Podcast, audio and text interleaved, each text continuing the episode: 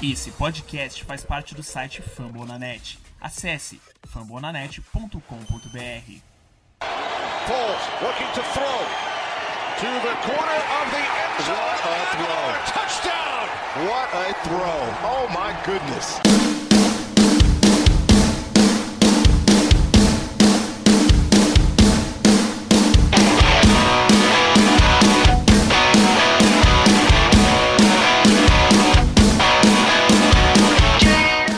Fly, Eagles Fly! Sejam bem-vindos a mais um Greencast, o podcast oficial da torcida do Philadelphia Eagles aqui no Brasil. Eu sou Iago Moreira e este é o nosso programa de número 18.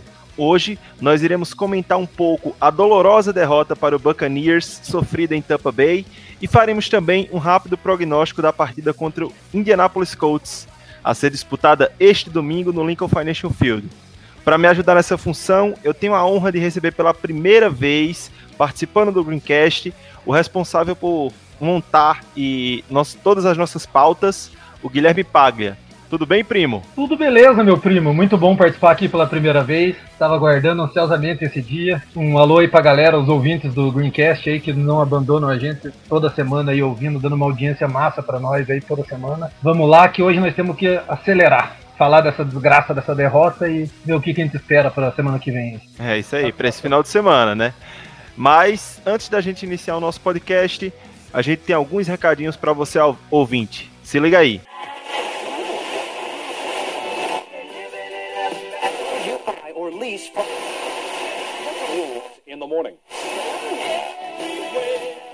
Você, torcedor do Eagles, não deixe de assinar o nosso feed seja no iTunes ou no seu agregador de podcast preferido. Nos assinando, você não perde nenhum novo episódio do Greencast e dos nossos quadros, como Feel Special. E também você terá acesso a todos os outros programas já gravados. Também não esqueçam de nos seguir no Twitter. A nossa página oficial é o GreencastBR.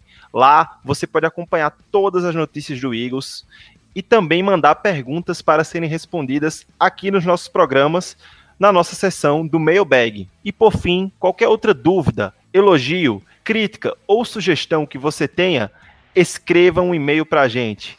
A gente está sempre respondendo através do greencastbr@gmail.com. Recados dados, é isso aí. Vamos para as notícias dessa semana.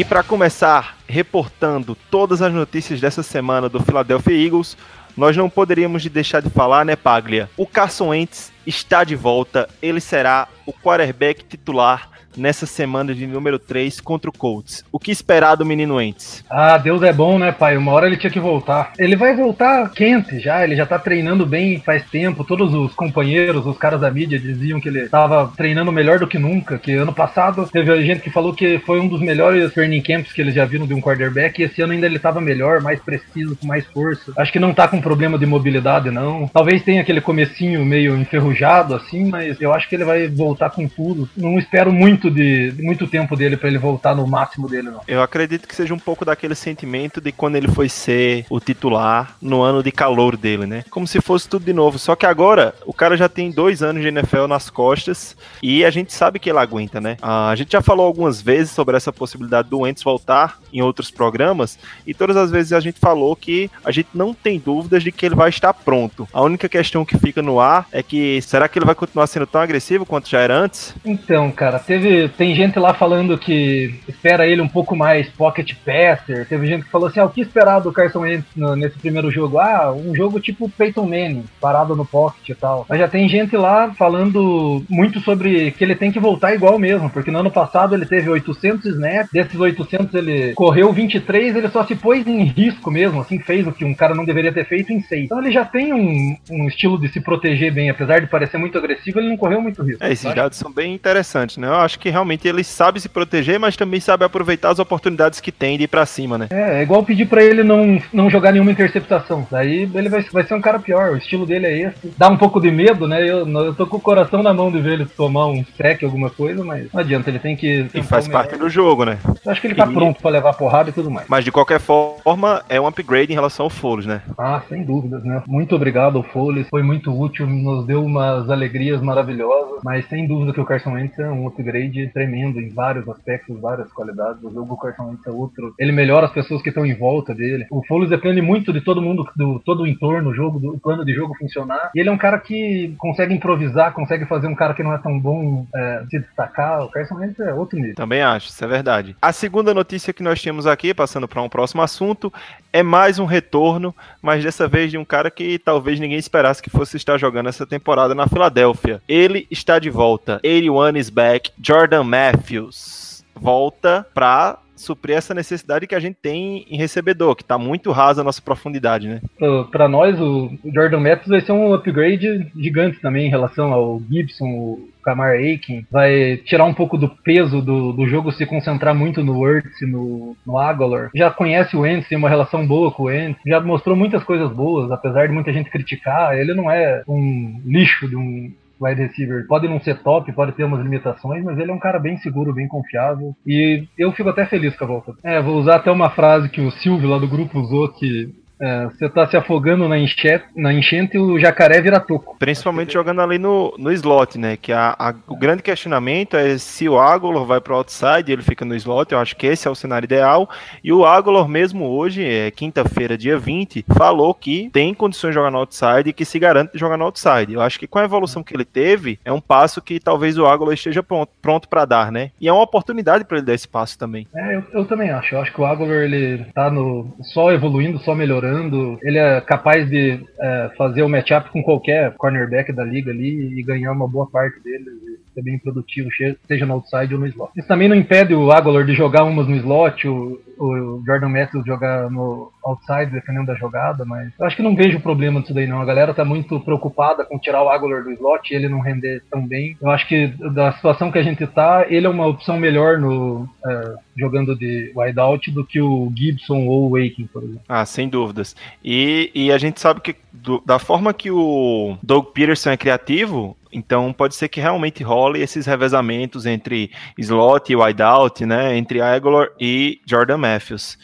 E a questão da química que você falou com o Carson Wentz pode ser até importante para o Wentz, né?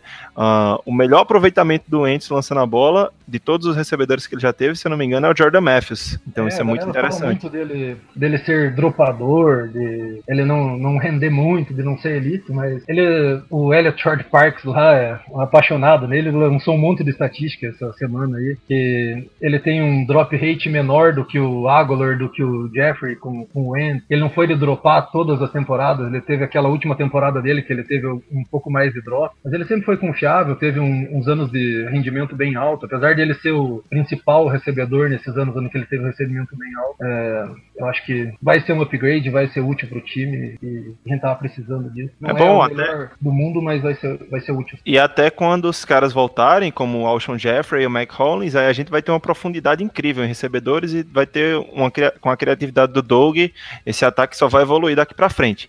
E por fim, para a gente não perder muito tempo aqui, a última notícia dessa semana é que com a contusão do Jay e do Darren Sproles, eram dúvidas para o jogo, ninguém sabe se vai ou se não vai, parece que o Ajay realmente não vai, o Sproles eu não sei se tem chance de ir ou não, mas como nossa profundidade em running back também estava bem vazia, o Josh Adams, o queridinho de alguns aqui, calouro vindo de, de Notre Dame, né, undrafted free agent, foi ativado para o elenco principal dos 53 jogadores aptos a participar de, de, partidas oficiais, né? E aí, o que esperar desse garoto Josh Adams? É o Corey Clement 2.0? Ah, Deus ajude, né? A gente torce bastante, principalmente para esses que são draftados baixo, para eles é, se destacar, porque daí o, o custo-benefício é bem maior, né? Ele mostrou bastante é, coisas boas, assim, bastante é, potencial. Ele é um cara que pode fazer aqueles power rush pelo, por entre os tackles. Ele é um cara que tem velocidade, ele sabe quebrar tackles, ele sabe prolongar um pouco a corrida. É um cara grande, forte. Vamos ver, né? Eu acho que também tem um pouco a ver com o Small de não estar não tá rendendo tão bem. Eu, é, o eu Small teve chance no jogo passado, né? E não soube aproveitar. e aí... tem mais chance que o Clement, né? Foi. É, então acho que a, a, o Josh Adams ir pro elenco principal, né? Dos 53, tem muito a ver com esse rendimento do, do Smallwood. Vamos ver como é que vai ser a divisão de snap contra o Colts, né? É, certamente. Eu não espero que ele seja tão utilizado assim. Eu acho que ele vai ser só meio que para pegar aqueles snaps que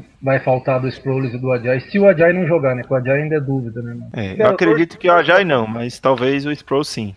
Então, é isso aí. Essas foram as principais notícias dessa semana no Philadelphia Eagles, todas elas relacionadas a retornos de jogadores ou adição de jogadores, né? Agora que vocês já estão atualizados de todas as notícias do Eagles, vamos para a nossa pauta principal, discutir aquela derrota sofrível.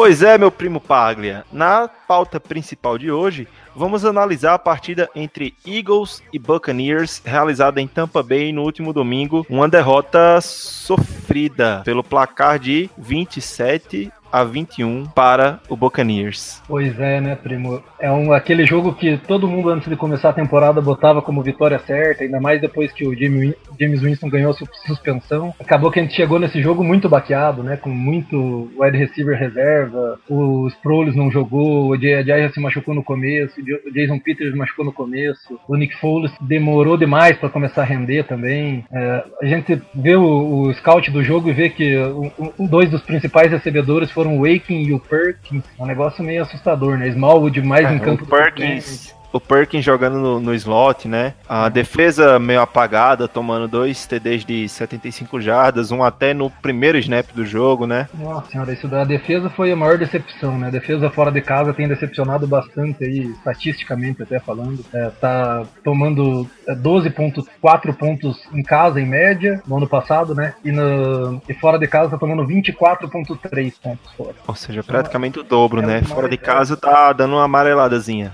Tá dando amarelada. É um negócio sinistro que você pergunta pros jogadores, pergunta pro Jim Schwartz, e eles nem eles sabem responder. Ah, a gente tem que jogar melhor, tem que jogar melhor. Ninguém consegue entender e explicar essa queda de rendimento tão grande. Assim. A gente sabendo que o Buck é, fez na primeira semana contra o Saints lá, que ele 48 pontos do Fitzpatrick jogando muito, mais, é, teve oito passes para mais de 20 jardas, se eu, se eu não estou enganado. E bem no primeiro lance a gente tomar um touchdown de 75 jardas do de Sean Jackson ainda. Nossa, foi doído. Foi um, é o MVP da temporada até o momento, o Fitzmagic, é. né?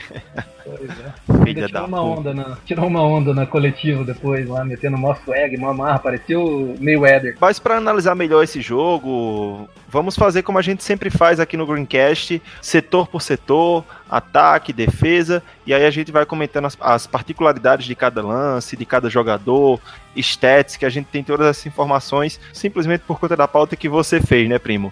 Então, começando pelo ataque. Como é que a gente pode fazer uma avaliação geral do ataque nessa partida, ô Guilherme? Eu acho que faltou acionar mais o fundo do campo. Não sei se faltou confiança nos reservas ou se o, o game plan até tinha algumas jogadas assim, mas o Foles não teve confiança de jogar pro, pro fundo de campo. Eles estavam sem os dois cornerbacks titulares. É, não era uma defesa tão boa, apesar que jogaram bem ali contra nós, né, se superaram, né, principalmente os linebackers e, o, e a linha defensiva deles foram bem demais. Mas eu senti um pouco de falta de jogadas mais explosivos, assim, de explorar mais o fundo de campo, de fazer ele se preocupar um pouco mais com o fundo de campo. Basicamente, o que eu acho que a gente tem que lembrar o torcedor, para não que rola uma preocupação tão grande, como o nosso ataque estava desconfigurado para essa partida, né? Além de todas as lesões que a gente tinha desde o início da temporada, no começo desse jogo, o Jason Peters saiu do jogo e o Vaitai assumiu. E como o Edu sempre fala muito aqui no, no programa, o Vaitai é um bom left tackle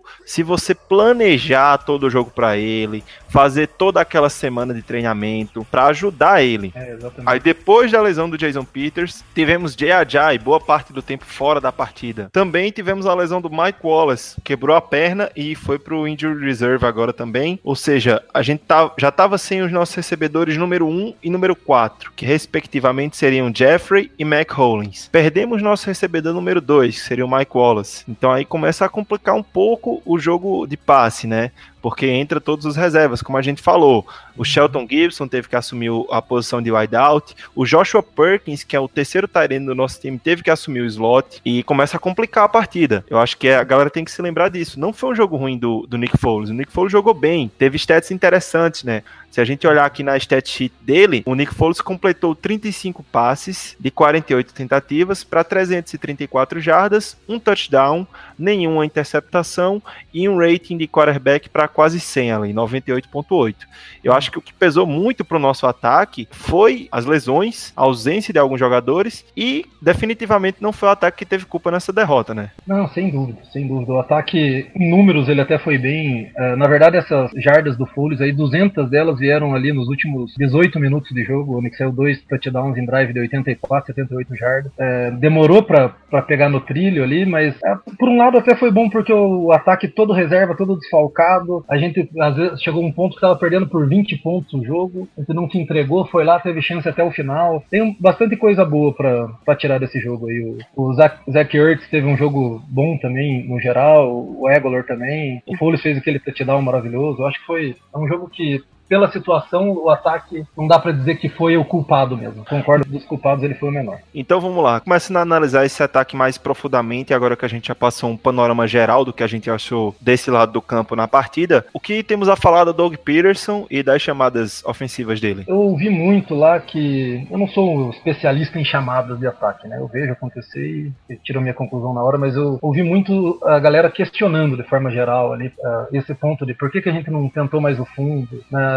Na, naquela jogada que o Jake Elliott errou o field goal, a gente tava ali na linha de 37 do Tampa, já perdendo de bastante. Por que, que a gente não tentou a quarta descida? Na hora que tentamos uma quarta descida, tentamos um passe pro Small, que ele dropou. Ali a gente perdendo o jogo, faltando um pouco menos de 5 minutos. A gente já na red zone deles, o Doug tentou três corridas com o Ajay, que acabou perdendo quase 2 minutos. Então, Lembrou o Ed Reid com o clock management aí. foi, foi, foi bem complicado. Foi um negócio meio estranho ali que não, não deu para entender direito. Do, do Doug que dá para tirar isso. Né? Ele também estava limitado, né? Ele não podia tentar muita jogada é, difícil com os jogadores que tinham, com falta de entrosamento. Tamar Aiken tinha sido cortado, daí, no, daí voltou para a segunda semana já como titular. Marcos Witton tinha sido cortado, entrou para a primeira semana. Tá bagunçado demais até a química dos jogadores ali estava falhando, então era difícil de arriscar, difícil de cobrar alguma coisa a mais do Doug. É um pouco complicado para ele, né? A gente sabe que o Doug Peterson é apenas o terceiro ano dele como head coach, né? Talvez ele não tenha, vamos dizer assim, a gente fala muito do Bill Belichick. Bill Belichick, ele é um, mestre em ajustar o plano de jogo no intervalo. A gente vê muitas vezes os Patriots tomando uma sova e quando volta no intervalo, volta o time todo ajustado, basicamente confiando no talento do Tom Brady. E a gente sabe que, por exemplo, nessa temporada mesmo e na passada, o Patriots não tinha recebedores sensacionais, corredores sensacionais. Mas eu acho que o, o, o Doug Peterson ele tem evoluído muito, então a gente pode esperar mais dele, né? Porque ele já mostrou ser uma mente muito criativa. Então acho que ele pode, é, alguns pontos como esse clock management, né, é, ser melhor manuseando o tempo, por que três corridas faltando cinco minutos para o jogo? Por que não confiar no braço do Nick Foles, sabendo que ele tem um braço bom? São algumas decisões que são questionáveis, mas também foi um jogo muito estranho, né? Muito difícil de, de montar um gameplay pro, pro elenco que a gente tinha. É, exatamente, longe de pedir a cabeça dele. Às vezes até naquelas jogadas da, da endzone ali, que correu as, as três com a Jai, é uma que todo mundo espera o passe. O Ajay é um cara que sempre consegue ali umas jogadinhas de 10 jardas, mas também tava meio baqueado e tal. Eu não, eu não, não tô brabo com o Doug Peterson, mas mas é, teve algumas coisas questionáveis, com certeza ele tem os motivos dele. Eu continuo confiando nele. Às vezes parece que ele guarda um pouco o jogo para os próximos, pro decorrer. Pois é, pro final da temporada, né? É incrível isso. A gente não pode questionar, né? Vamos esperar um pouquinho mais. Até porque o cara foi responsável tra por trazer o Super Bowl para Filadélfia. E aí, saindo do Doug Peterson, indo para a posição do quarterback, né? Foi um, provavelmente o último jogo do Nick Foles como titular nessa temporada. Eu não acho que ele teve uma má atuação. Eu, eu acho que ele jogou até bem que, é que você acha, Paglia? É, eu até coloquei que ele teve uma má atuação durante o jogo inteiro, mas não, não foi bem assim. Eu acho que ele foi meio é, pragmático do, durante o começo do jogo. Ele não estava conseguindo avançar muito o ataque, a linha ofensiva também não estava dando muita paz para ele. No final ele começou a ser um pouco mais eficiente, os caras começaram a ajudar ele. Ele teve é, números bem respeitáveis, né, como você mesmo falou ali, rate de 90 e poucos, teve mais de 300 yardas. Passe pro TD do Egolor foi lindo, maravilhoso. Não, Acho esse, esse touchdown aí teve, teve um toque na bola incrível, porque quando ele lançou, uh, eu imaginei para onde ele lançou, que eu não vi o Egolor atrás daqueles dois defensores ali. E a bola caiu perfeita na mão do Egolor. Isso mostra muito do, do potencial do Nick Foles. A gente, a gente sabe que ele é um cara que não é constante, não joga sempre a alto nível, mas a gente sabe também da capacidade dele fazer jogadas como essa, jogadas como fez no Super Bowl e no, na final da NFC, né? Certamente. Ele tem um, um probleminha de leitura ali, ele acabou perdendo alguns jogadores livres de novo. Mas ele, ele tem é, muitos altos e baixos, os altos dele são maravilhosos, os baixos são terríveis. Não, não apresentou, não fez tanta besteira, né, nesse jogo. Ele teve um pouco de sorte em alguns lances, alguns ele se arriscou bastante de tomar interceptação, outros que ele fez o, o, o passe, o cara acabou tomando um big hit depois. Não sei como é que o Clement voltou depois daquela do, pro jogo, mas é, no, no, geral ele foi bem, acabou conseguindo se recuperar, acabou conseguindo quase uma vitória para nós no final. Aí. Obrigado Tem algumas... esperamos nunca mais precisar Tem algumas decisões que realmente são questionáveis, né? Algumas jogadas que a gente precisava de poucas jardas e acaba fazendo um screen, que isso também vem da chamada, mas que o cara não procura outras leituras, não tenta forçar o passe, como já teve uh, os culhões para forçar, né? Que a gente sabe que ele é o Big Dick Nick. É. Então ele tem que forçar. O screen dele demora para chegar na mão do cara que vai receber, né? Parece que ele passa um screen muito levinho, assim tem uma impressão de que a bola ela vai carregando um piano nas costas. ela vai muito, né? É muito balãozinho. É, parece, parece que ele deu uma injeção de chumbo na bola, né? Ela vai bem devagar, quase o slow motion, e a gente fica, pô, tá que pariu.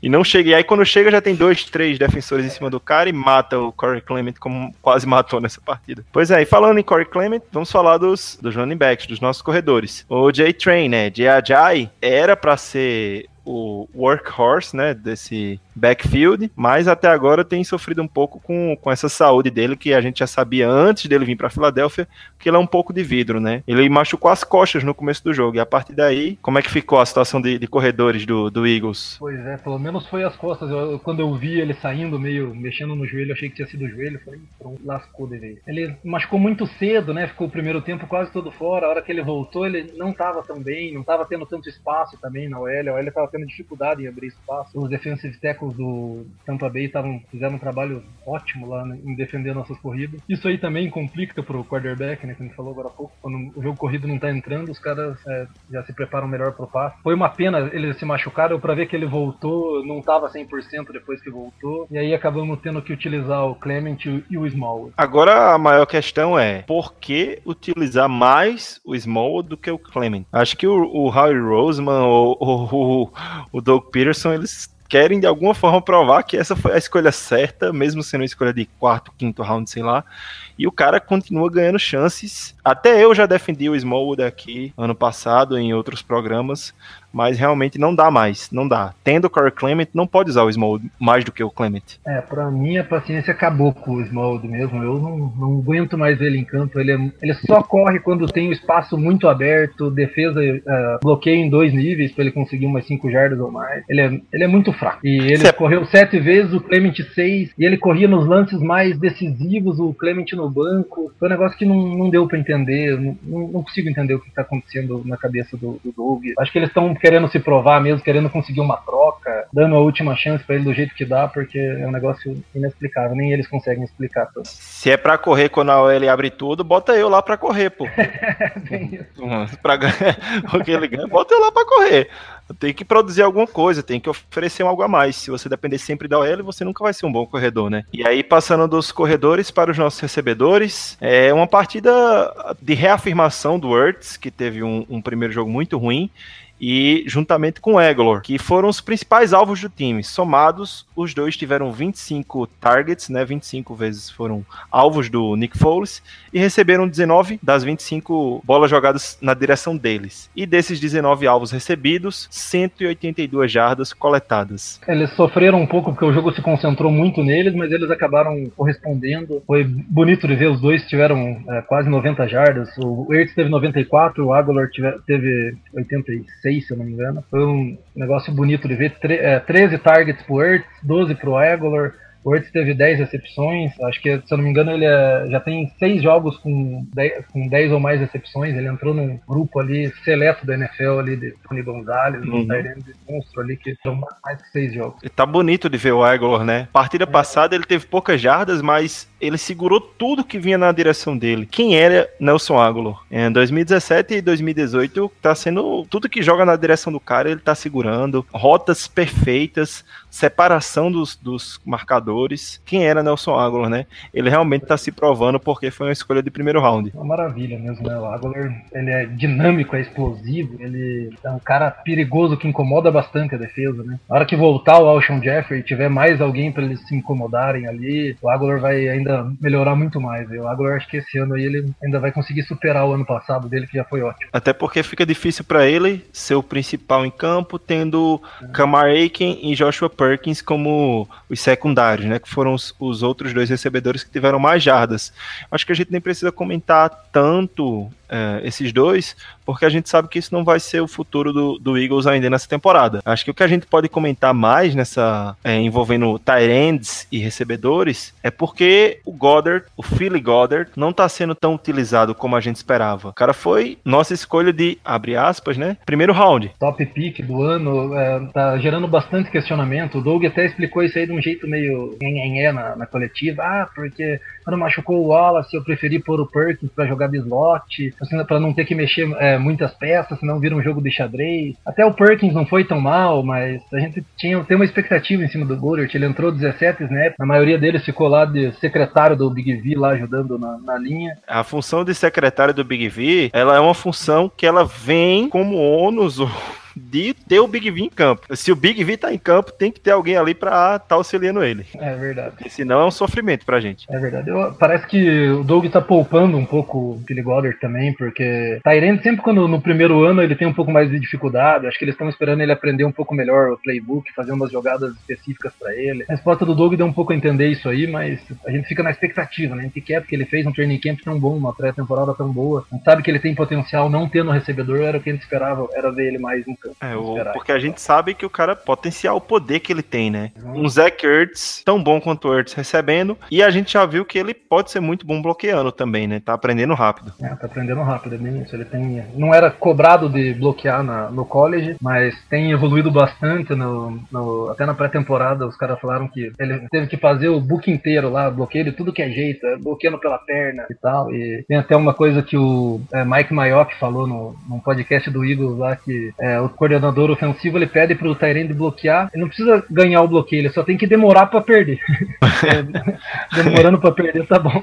E ele tá é, bem, tá evoluindo bastante. E, e, é notável, porque como você falou, no college ele era praticamente um recebedor. Então é, é interessante que o cara tenha assimilado tão rápido. Passando dessa função aí de Tyrande que também tem que bloquear, é bom a gente comentar sobre a nossa linha ofensiva, né? Que esse jogo foi até bem, mas eu acho que ficou visível que pro jogo corrido eles não, não funcionaram funcionaram tão bem assim, né? Eu achei até que foi bem também no panorama geral. Após a lesão do, do Peter, o Big entrou, já permitiu o sec já no primeiro ou segundo lance. Ele teve, daí teve que ser um pouco ajudado, mas até no geral o Big V também não foi tão mal assim. Não comprometeu, um né? Em abrir o espaço pra, pra, pra corrida, em dar um, aquele tempinho a mais pro Foles. Mas a linha defensiva deles também estava muito boa. Aquele McCoy lá é um monstro também. É. Eu já tinha ouvido bastante falar dele, não tinha visto ele jogar ainda, eu botei fé naquele cara, aquele cara é foda, o Pierre Paul também deu trabalho pro, pro Peters no começo, depois deu trabalho pro Big V também. Fez a, a linha defensiva bem interessante ali, que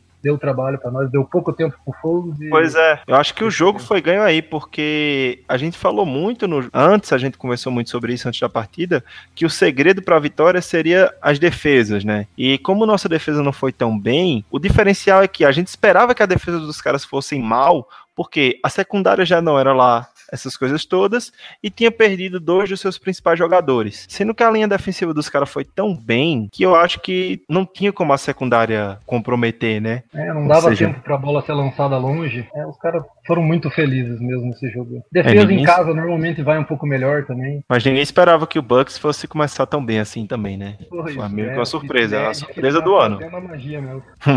Então, fechamos aqui nossa análise do ataque, comentamos o Foles, comentamos os corredores, os recebedores e comentamos a nossa linha ofensiva que não tinha muito para comentar. Acho que não foi tão comprometedor assim também. Vamos passar agora, que ao meu ver, o lado da bola que comprometeu o jogo pra gente, que é a defesa. E aí, é, Paglia, o que falar dessa defesa?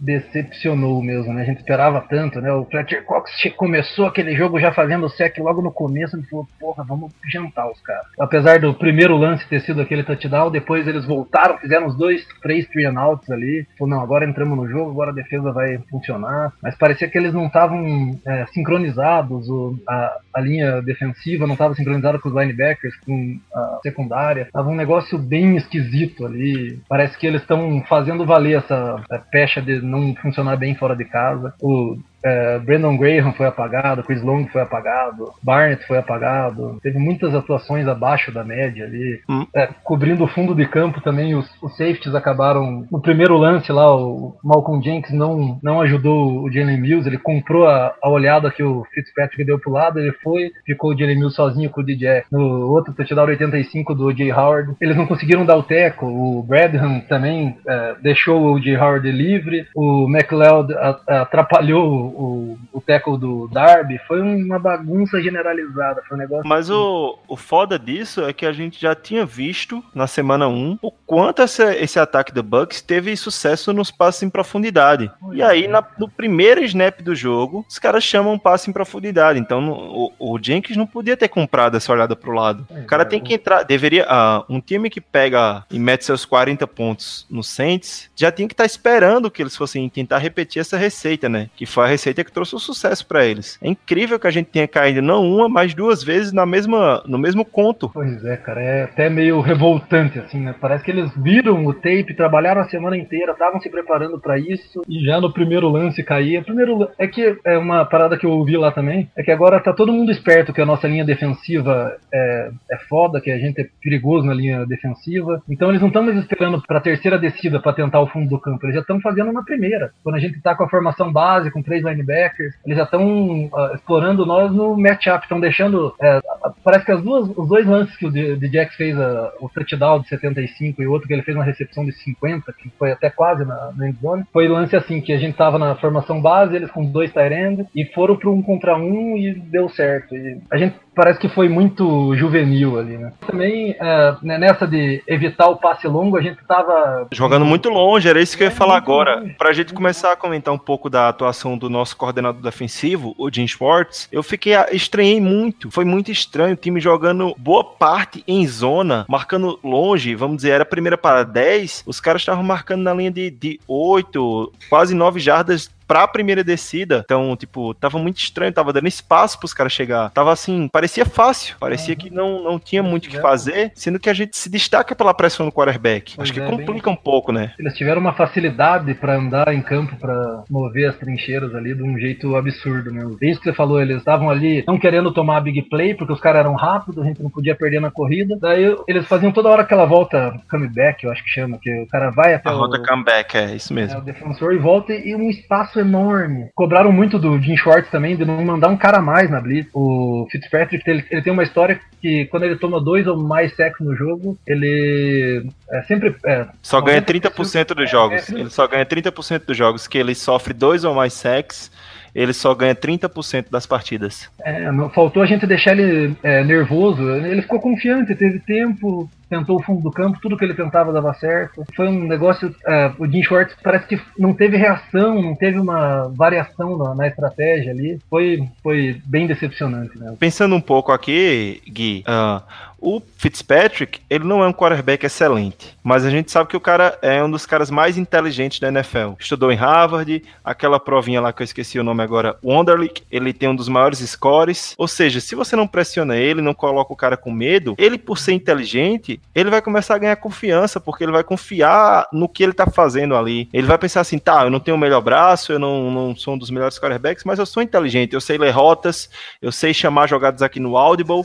então, você não pode dar confiança para ele. Acho que o segredo contra o Fitzpatrick é você minar o jogo dele para que ele não possa utilizar toda a inteligência que ele tem, né? É, exatamente, não demos nada para ele se preocupar. Né? E eles têm um grupo de recebedores maravilhosos, né? Tem quatro recebedores ali, o Djax, o Evans, o God. O O.J. Howard mesmo, para mim, era meu tarente preferido naquele ano do draft. É, o Jay Howard ele corre que nem wide receiver, tem um corpo gigante, físico, o cara é um monstro. Até o outro Tyrant deles, que era o titular no ano passado, o Brady, acho que é. Cameron é Brady também, muito bom.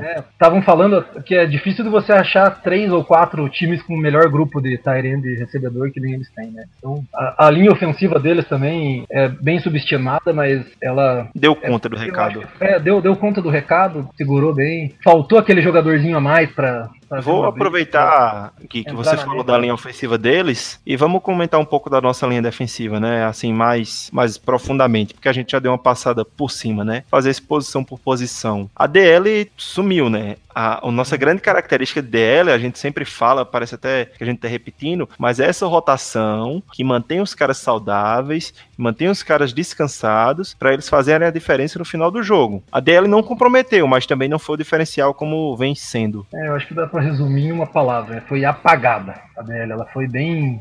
Teve pouquíssimos lampejos ali de, de boa atuação. É o sec do, do Cox, algumas big plays ali do, do Bennett no final do jogo também, que ele fez um tackle for loss foi tirado de campo até meio reclamando. Assim, meio não gostou, né? É, parece que não gostou muito. Mas da DL, olha, até eu vi tão, uh, tão pouco destaque delas que é até difícil achar coisa para falar. Mas aí vamos dizer também que tem crédito, né? Essa DL aí é, tem crédito. crédito exatamente. E como não foi. Não comprometeram o jogo. Não comprometeram e tem crédito, então não tem muito o que falar. Aí vamos subindo aqui o, o campo de defesa, passando para os linebackers. Acho que também não tem muito o que falar, só para mim o principal foi o erro do tackle do Bradham. O Nigel é. Bradham errou um tackle que praticamente pode ter dado aquele TD pro O.J. Howard, né? É, exatamente. Ele, ele cometeu um erro parecido com o que o, o Jenks cometeu no primeiro touchdown deles. Ele comprou a olhada do, do Pitts pro outro lado, foi, deixou o J. Howard passar livre. Foram um pouco acionados também os, os linebackers, porque eles abdicaram do jogo corrido totalmente, né? O, o jogo deles foi bem uni, unidimensional, né? Eles só fizeram passe e ainda conseguiram ir bem nisso, né? Se eu não me engano aqui, olha, eles tiveram 20 corridas só. Foi um negócio... E além de eles terem abdicado da corrida,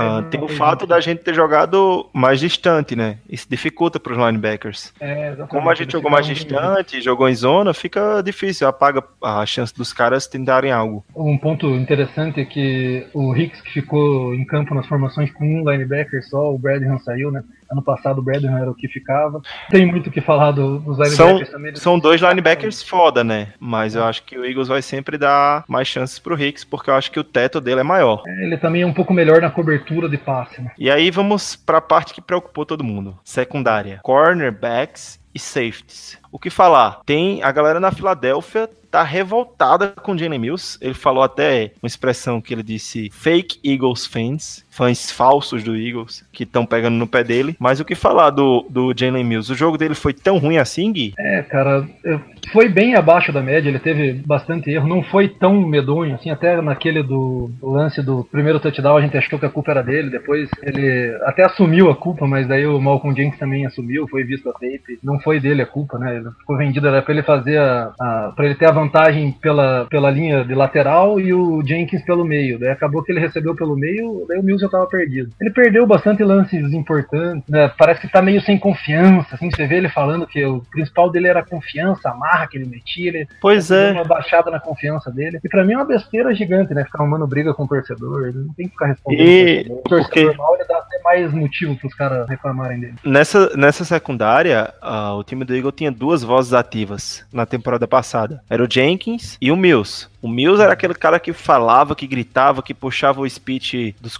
cornerbacks e ia lá e mostrava que a gente, ah, a gente é foda, vamos fazer isso e tal. E parece que ele perdeu um pouco isso. Uh, acho que tá precisando de uma interceptaçãozinha, de uma big play aí, de um, não sei, um cornerback blitz para ele meter um sec e, e, aumentar a confiança dele, né? Que pois eu é, acho que, é... que, por ele não ser tão cornerback de tanta qualidade assim, tão foda como os outros, eu acho que ele joga muito baseado na confiança, né? É, eu também acho. Ele, ele tem muita vantagem em ganhar ali na, na linha de scrimmage, de dar aquele primeiro empurrão no recebedor para ganhar vantagem no, na corrida. E uh, a estratégia nesse jogo deixou ele longe do cara, daí ele já estava vendido. Na hora que precisa ele virar, ele não tem muita velocidade, cintura meio dura. Acabou complicando para ele também o estilo de jogo dele. Eu acho que ele é um jogador bem útil pro time. É, como pessoa dentro, é, fora de campo e como jogador mesmo dentro de campo, ele dá aquela energia, aquela inflamada. Vamos esperar que ele ganhe essa confiança de novo. Foi mal, sim, teve lances decisivos que ele foi mal, mas é mérito para os caras também, demérito um pouco pro jeito que ele estava jogando ali para as chamadas defensivas. Não vou crucificar ele, não. Dos demais cornerbacks, não tem muito o que falar, e eu acho que isso é coisa, uma coisa boa. Quando você não tem o que comentar sobre um corner, é porque ele não comprometeu a partida e fez sua função, né? Mas dos safeties, acho que tem algo pra gente falar, né, Gui? É, deixa eu só fazer um, um adendo aqui. Eu acho que o Darby também foi um pouco mal né, nesse jogo. Ele tinha ido muito bem. Ele também foi meio queimado em alguns lances ali, perdeu alguns tecos. Ele escorrega e tava meio nervoso ali. A qualidade dos caras é foda, não dá pra tirar o mérito deles. Não tinha pressão, o quarterback tinha tempo. O Darby também foi um pouco abaixo, mas também nada que condene ele. E o Sidney Jones é, aconteceu a mesma coisa que no jogo contra o Atlanta, né? Ele não, não teve tanto target para ele. Parece que ele não dá espaço, que não, não, sei, não, não dá para dizer é, ao certo, mas ele não ser tanto mirado em direção dele a bola é um bom sinal, parece. Mas saíram alguns números aí que mostrou que ele já tá entre um dos melhores ah, slots da liga, é né? Verdade, é verdade, ele saiu como o melhor slot da liga. Né? O melhor? Ah, o melhor. Interessante. Aí, é verdade, é. E é outro jogador que tem um teto bem alto, né? A gente é, investiu uma pique de segundo round. tem um teto alto mesmo. Foi é, a expectativa de ser draftado entre o top 10, se machucou, a gente pegou ele no segundo round. Tem tudo pra ser um estilo, nossa. Muita gente já tá começando a pedir pra ele ir pro, pro outside de botar o Mills por dentro, os caras já começam a ficar desesperados, né? Eu acho que não é a hora. É, mas talvez é futuro, né? pode ser um futuro da gente, né? Porque a gente sabe que o Mills rende bem mais no slot. E se o Sidney Jones tiver toda essa qualidade que a gente acha que ele tem, pode ser a solução sim, daqui mais pra frente, ter ele no outside, o Mills no slot, né? É, com certeza. Ou até o Maddox no slot, né? Se o é. não entrar na linha, é isso que já estavam falando lá. Não, mas eu, eu, eu, eu não, também não acho. Não, o Mills foi muito importante ano passado e eu acho que tem muito para continuar sendo aqui em Philly. Por os safeties, algo comentado, Jenkins, do McLeod, do Corey Graham, que mais uma vez esteve muito tempo em campo, né? O Corey Graham também é um que não comprometeu, né? Ele fez o feijão com arroz dele ali, não, não teve muita jogada em cima dele. O McLeod estava um pouco meio perdido também, ele sempre erra um tacklezinho por jogo, né? O Jenkins teve um, um, aquele lance no começo, teve um outro no final que ele acabou comprando a marcação pro lado errado. Os safeties nesse jogo, que normalmente os safeties é um dos nossos pontos mais fortes, eles também acabaram acabaram não ajudando tanto. Assim. Pesou demais para a secundária como um todo, né? A falta de ajuda, da, falta de pressão no quarterback, daí ficar secundária tendo que marcar os recebedores de alto nível, assim, eles com tempo, o quarterback tendo tempo para pensar. A falta de pressão e a questão de jogar em zona e distante, né? Pesa muito para a secundária. E, e o pior, eu acho que não é uma característica nossa. Não é uma característica do Eagles. E aí pesa mais ainda porque você não está acostumado a fazer aquilo. Pois é, cara. A gente não, não joga tanto em, em cover tree, assim, naquele press, acho que eles chamam, né? Que é um pouco mais, mais longe. Foi um, um negócio estranho mesmo de se ver. Faltou variação, faltou reação do, do, do short. Acho que era aquele medo da big play, acabou fazendo os caras terem facilidade para é, correr em média distância. Porque de big play, big play mesmo, acho que tomou duas, né? Aquela do primeiro touchdown e a do, do Deshaun Jackson. Daí aquela aquela do O.J. Howard, que foi de 75 jardas também. Ele uhum. recebeu ali na linha de 10, ali foi passando e foi um se atrapalhando para dar o teco. Ali até não, não foi tanto problema da, da secundária mesmo, né? Foi um negócio, um conjunto de desgraça que a gente viu o resultado. Foi bem isso aí. Infelizmente, o Eagles perdeu 21 Tampa Bay Buccaneers, ou 27 Tampa Bay Buccaneers, 21 Eagles, uma derrota, uma vitória. Começo de temporada tem tudo para voltar nos trilhos, porque esse final de semana tem Eagles e Colts na Filadélfia, e é isso que a gente vai comentar no próximo bloco do programa.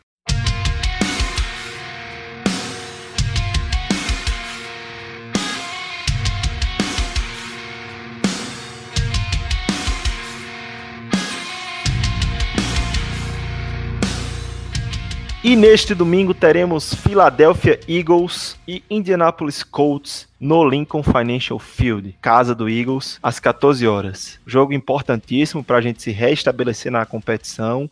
A gente sabe que a NFL são apenas 16 jogos, então cada derrota, cada vitória é importantíssima. O que esperar desse jogo, Paglia? Na, ao meu ver, é um jogo bom para a gente se reerguer. É, eu acho que é aquele jogo que a gente precisa ganhar, né? Não, não tem, chega entra com pressão mesmo, tem que ganhar mesmo, não tem outra, não tem outro resultado possível para nós aí que que a gente possa esperar. Volta do Wentz, é, jogo em casa onde a defesa vai um pouco melhor, esperar o, o Carson Wentz voltando quente já, que não tenha muita ferrugem mesmo, como a gente falou lá no começo. É uma expectativa grande contra um adversário é, um pouco subestimado, né? Um adversário dito fraco, mas que tem algumas qualidades também. Ah, o ataque do lado de lá é muito forte, mas eu acho que a defesa não tão forte pode ajudar o, o nosso ataque que está faltando algumas peças, né?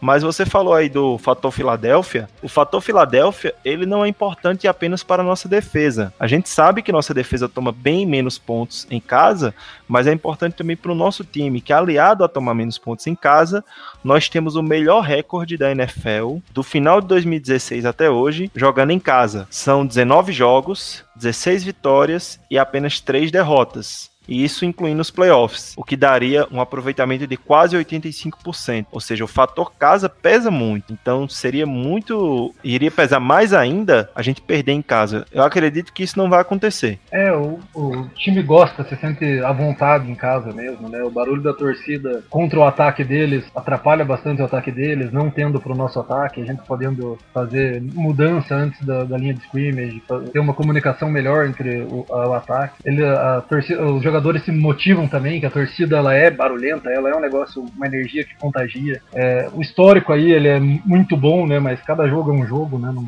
o histórico não, acaba não entrando em campo. A expectativa é, é sempre de, de, vitória em casa, né? Ainda mais contra um time que não é dos mais badalados. E a gente tem todas as armas possíveis para ganhar esse jogo aí. O Ents voltando e dando o ritmo dele pro jogo, esticando jogada, fazendo jogada milagrosa vai ser um negócio maravilhoso. Pois é, como você falou, do fato da torcida ser muito participativa, eu acho que o retorno de Wentz, junto com Jordan Matthews, pode ser uma das receitas para aquecer essa torcida, né? Todo mundo vai querer ver o, o retorno do Wentz. E eu acredito que é importante pra gente o retorno do Wentz, porque a gente tem que lembrar do que ele fez na temporada passada. Ele era o frontrunner, o favorito a MVP antes de se contundir no jogo contra o Rams.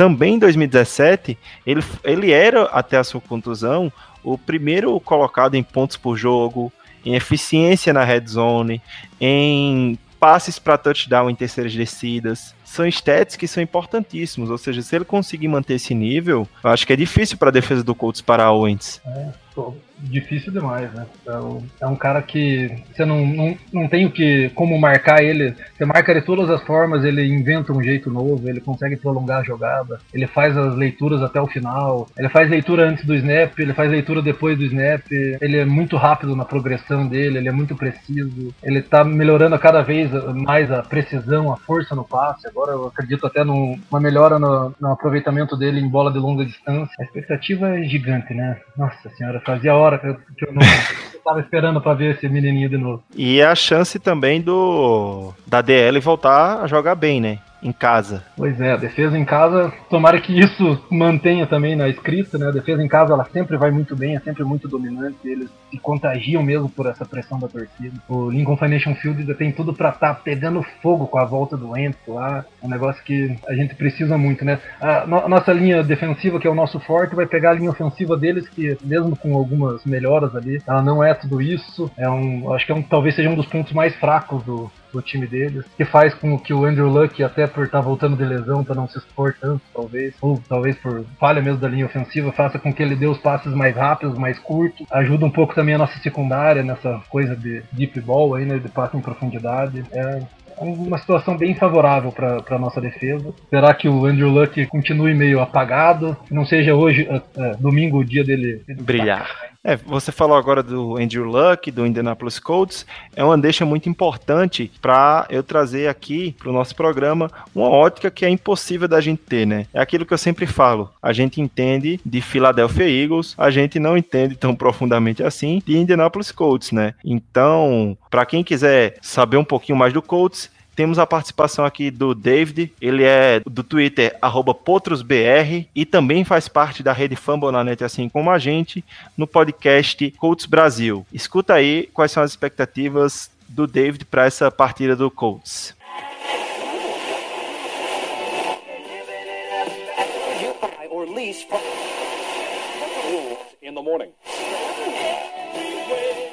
Fala pessoal do Greencast Brasil, beleza? Aqui quem fala é o Davi do arroba PotrosBR no Twitter e participante do podcast Colts Brasil. É, também na rede Fambonanet.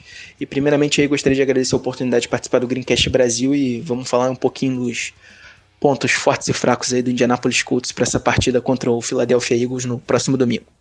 Bom, começando aqui como com os pontos fortes. Eu acredito que o principal fator aí desse time do Colts ainda seja o ataque. A gente que conta com o nosso QB Andrew Luck voltando de lesão, ele que perdeu toda a temporada de 2017 e que é aliado aí com a chegada do nosso novo head coach Frank Reich e antigo coordenador ofensivo do Philadelphia Eagles e uma boa homem ofensiva, é, tem muito para aumentar a produtividade do setor ofensivo. Uh, o Reich tem focado ali no jogo aéreo, em distribuir bastante o jogo entre os recebedores. É, diversos alvos sendo acionados pelo Andrew Luck durante essas duas partidas iniciais da temporada. É, ele também tem focado num esquema ali de passes curtos e rápidos, até para proteger melhor o nosso QB, por conta aí de alguma estabilidade aí na ilha da linha ofensiva do Colts. É, e com isso aí, acho que o ataque tem rendido até melhor e o Luck tem visto cada vez menos pressão. Outro, ponto, outro fator aí interessante desse ataque é a, a boa utilização do comitê de running backs, é, principalmente aí nesse último jogo na semana 2 contra o Washington Redskins, que a gente teve a volta do Marlon Mack, que não pôde jogar na semana 1. Um. Tanto ele ali quanto o Jordan Wilkins e o Nahin Hines conseguiram produzir boas jogadas, principalmente ali no primeiro tempo. É, inclusive com o touchdown do, do Hines. Eu acho que é a tendência ao Colts cada vez mais usar jogadas terrestres, até para desafogar um pouco o Luck aí, pelo menos nesse início, primeira metade de temporada. Uh, outro ponto positivo aí desse time do Colts, a meu ver, nesse início de temporada, é a performance da linha defensiva pressionando QBs adversários. É, tanto o Andy Dalton na semana 1 quanto o Alex Smith na 2 não tiveram vida fácil, não tiveram muito sossego por ali. O Colts conseguiu botar uma pressão considerável nos dois QBs e que acabou contribuindo bastante, é, principalmente na semana 2, para essa vitória fora de casa contra o Redskins. É, alguns nomes ali no nosso setor têm se destacado, é, entre eles o Marcos Hunt, que tem feito um início de temporada muito sólido, surpreendendo muita gente. Ele que na temporada passada era só um jogador de rotação e participava mais dos special teams. Uh, o Jabal Shield também tá, teve um jogo muito bom na semana passada. Uh, o cara estava endiabrado, ele conseguiu uma baita de uma atuação, conseguiu sec, boas pressões, desviou passe, ele estava em todo lugar do campo é, a DL ali na contra com alguns jogadores menos conhecidos, mas que estão rendendo bem. Nosso calor ali, Kemoko Ray, está conseguindo pressões interessantes. É, jogadores contratados com menos expressão, menor expressão, estão rendendo bem ali também, que, como o caso do Al-Qadim Muhammad e do Jihad Ward, que já chegou, conseguiu o sec, inclusive, na última partida. Uh, e também não posso deixar aqui de mencionar, apesar de ele não participar da linha defensiva, mas conseguiu o sec no último jogo e teve um partidaço. O nosso calouro escolha de segunda rodada, Darius Leonard, que inclusive foi nomeado jogador defensivo da semana pela AFC é, na semana 2. E pô, o cara conseguiu 18 tecos, conseguiu sec, passe desviado, fumble forçado. Então, um jogador aí que está se firmando aí no coach, mesmo em início de carreira. Eu acho que pode ser um cara que pode contribuir principalmente nessa partida aí contra o Eagles. Uh, indo agora aqui para os pontos fracos, cara, eu acredito que o principal ainda seja a linha ofensiva do Colts. Eu acho que o interior dela está muito bem, agora com a chegada do Quentin Nelson vindo do draft. Só que o Colts ainda enfrenta muita estabilidade na posição de tackle, tanto pelo lado esquerdo quanto pelo lado direito. Nosso left tackle ali titular, o Anthony Castonzo, está se vendo aí com problemas físicos. Uh, no lugar dele, por exemplo, na semana 2 jogou o LeRaven Clark, que é um jogador um pouco contestado pela torcida do coach. E do lado direito, pelo menos na teoria, o titular seria o Denzel Good, mas está machucado desde a pré-temporada. E quem está pegando os snaps por ali é o Joe Haeg, que não é o teco sonho do, do, torcedor do Colts, mas é um cara regular, ok, e que inclusive jogou com Carson Wentz no college. Uh, a SOL até que consegue fazer um trabalho decente protegendo o Andrew Luck, mas eu acho que tem muito do esquema do Hike, como eu disse anteriormente ali, focado em passes curtos e rápidos, acaba a pressão não chegando tão firme em cima dele. E a gente sabe da qualidade da DL do Eagles, né? Se o Eagles conseguir pressionar essa linha ofensiva e o Luck com constância, acho que pode render bons frutos para a Philadelphia, até porque o que a gente viu do Luck nesse início de temporada é ele que em situações de pressão ainda está tentando forçar algumas jogadas. Contra o Bengals na semana 1, isso aconteceu, ele foi interceptado já na red zone, Uh, no primeiro drive dele, inclusive, na partida.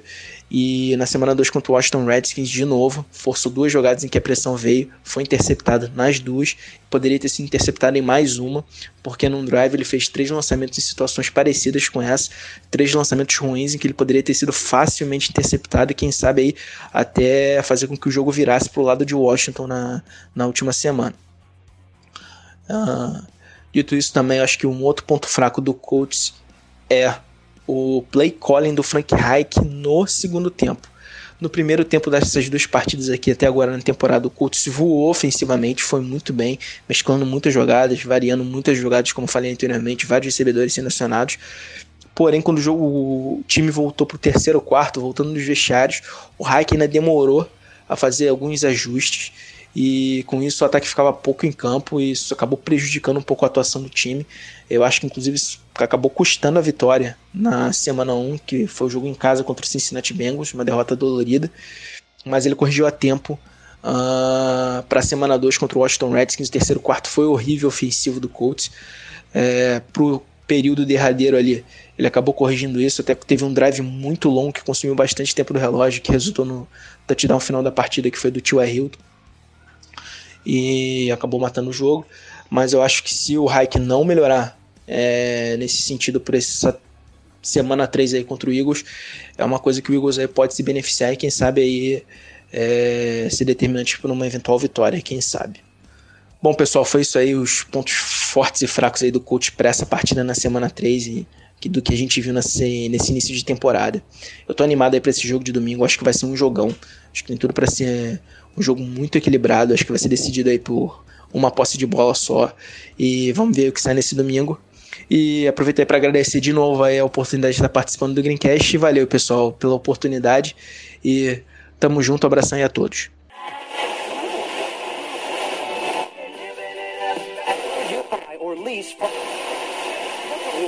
in the morning. Então é isso aí. Essa é a ótica da galera do Indianapolis Colts, lá do Colts Brasil. Muito obrigado. Uh, sem dúvida será um jogo, um jogo muito bom. Eu espero que seja um jogo de recuperação para o Eagles e uma vitória. E é por isso que a gente vem aqui agora passar os nossos palpites. E aí, Paglia, para esse jogo, qual a sua expectativa? Qual o placar que você palpita? Cara, eu acho que o ataque deles é um matchup favorável para nossa defesa. Volta do Wentz. Eu vou botar aí já 35 a 3. Acho que a gente vai sem sofrimento dessa vez. Quatro touchdowns do Wentz, defesa indo bem. Um jogo para marcar a temporada, né? Para marcar a temporada, para dizer que o campeão voltou. é isso aí. Eu, eu, eu tenho que confessar que o Andrew Locke é um quarterback que eu gosto muito, né? Não tanto quanto o Wentz, óbvio, mas eu acho que esse jogo vai ser de placar alto, como você falou, mas não acredito que seja tão distante, né?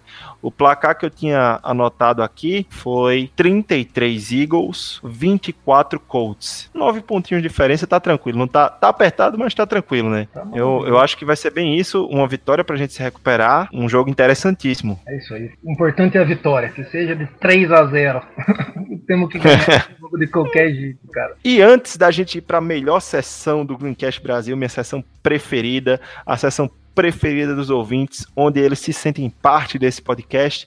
A gente vai passar uma rápida atualização para vocês aqui de como está o Fantasy do Greencast Brasil. Como vocês já sabem, a maior parte da, da equipe já participou dos, dos nossos podcasts, então vocês conhecem uma parte deles, né? Então, nosso Fantasy ele tá composto por 10 pessoas hoje, e os primeiros colocados são os queridinhos da galera. Apenas dois dos nossos participantes do Greencast têm um recorde de 2 zeros, duas, 2 0, duas vitórias e nenhuma derrota. Em primeiro lugar, tá o nosso Jedi, o nosso mito, é Doug Guimarães, com duas vitórias e zero derrotas. Em segundo lugar, tá o Gabriel Miranda, o Mirandinha, nunca mais apareceu por aqui, mas nas próximas semanas estará de volta, também com duas vitórias e nenhuma derrota. E aí vem a galera que tá com tudo embolado ali no meio da tabela, uma vitória e uma derrota. Temos em terceiro lugar nosso editor Thiago Lanes, em quarto lugar o queridíssimo Pedro, do Eagles Insider BR. Você que não segue, vai lá no arroba Eagles Insider BR e segue o Pedro Henrique lá. Ele é o cara que dá muita informação, passa muita notícia do Eagles. Logo em quinto lugar, vem eu, esse mísero host aqui, Iago, com o time Big Balls Dog.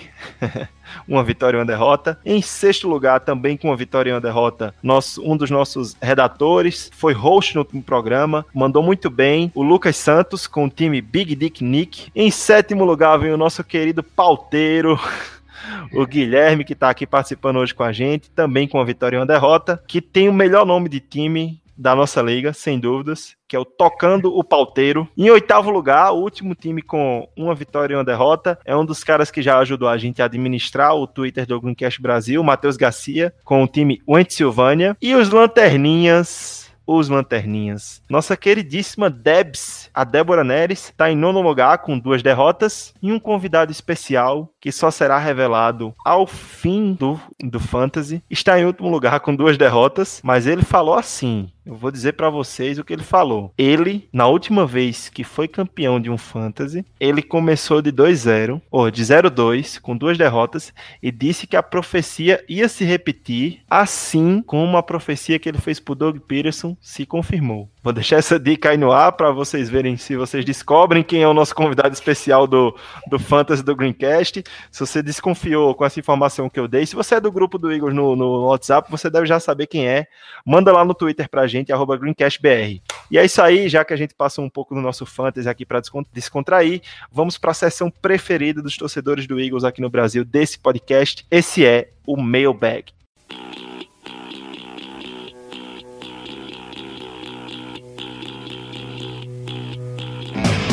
E no nosso mailbag de hoje, Gui, nós temos quatro perguntas de quatro ouvintes, quatro queridíssimos ouvintes. A gente queria agradecer logo de antemão eles.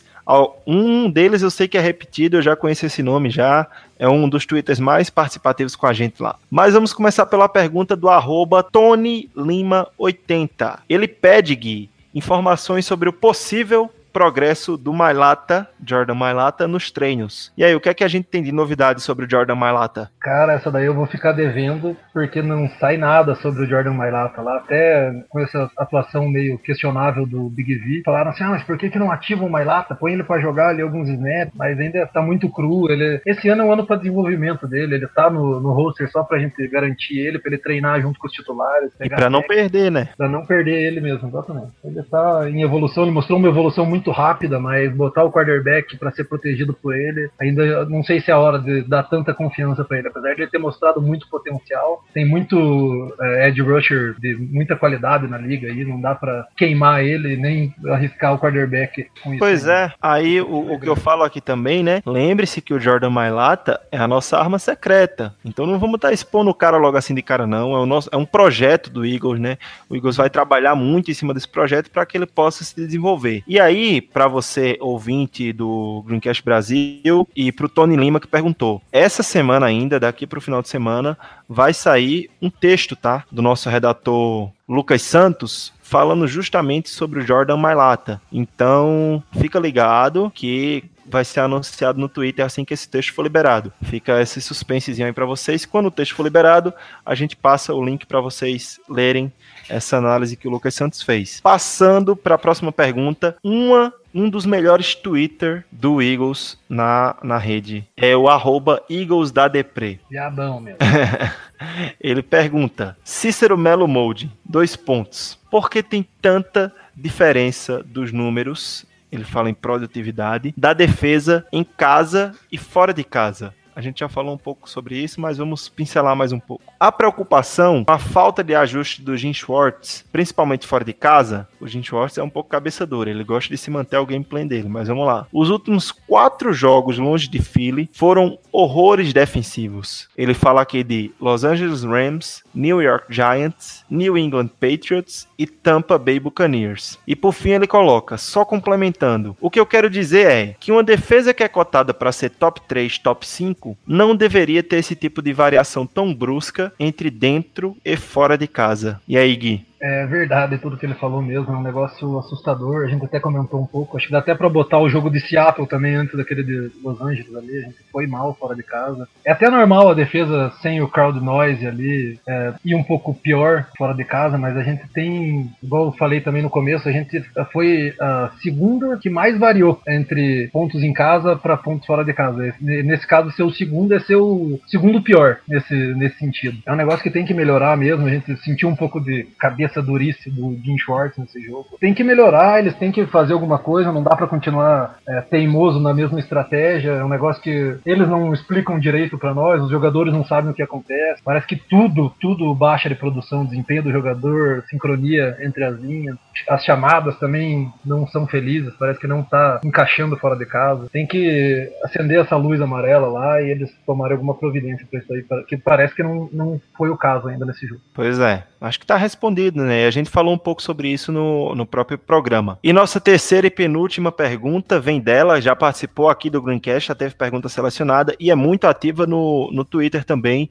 Um abraço para você, Gabs. Vem da Gabs Jorge. Ela fala: qual é a expectativa para a performance do Jordan Matthews agora que ele voltou? E o Carson, tá do que, melhor do que nunca? Uh, eu queria começar respondendo essa, Gui.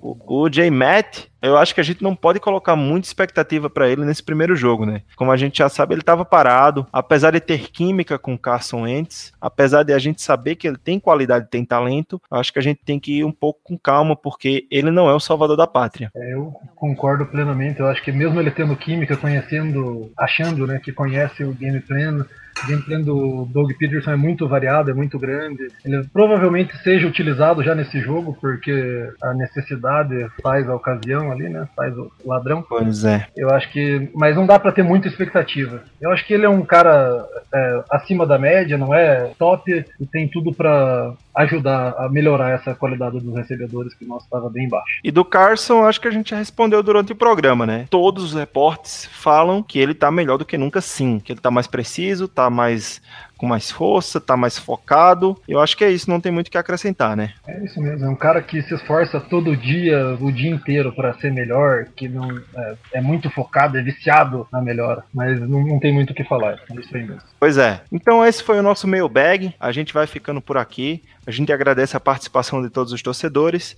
Esse foi o Greencast número 18. Queria agradecer você, Guilherme, pela, pela participação. Valeu, eu que agradeço, Iago. Satisfação participar aqui. Fiquei meio nervoso, talvez falei um pouco demais, eu me atrapalhei, mas estou bem feliz de ter participado. Agradeço por ouvintes aí que são fiéis, que aguentaram até o final. Maravilha, até a próxima, meu querido. É isso aí. Até a próxima, torcedor do Eagles. E fly, Eagles, fly.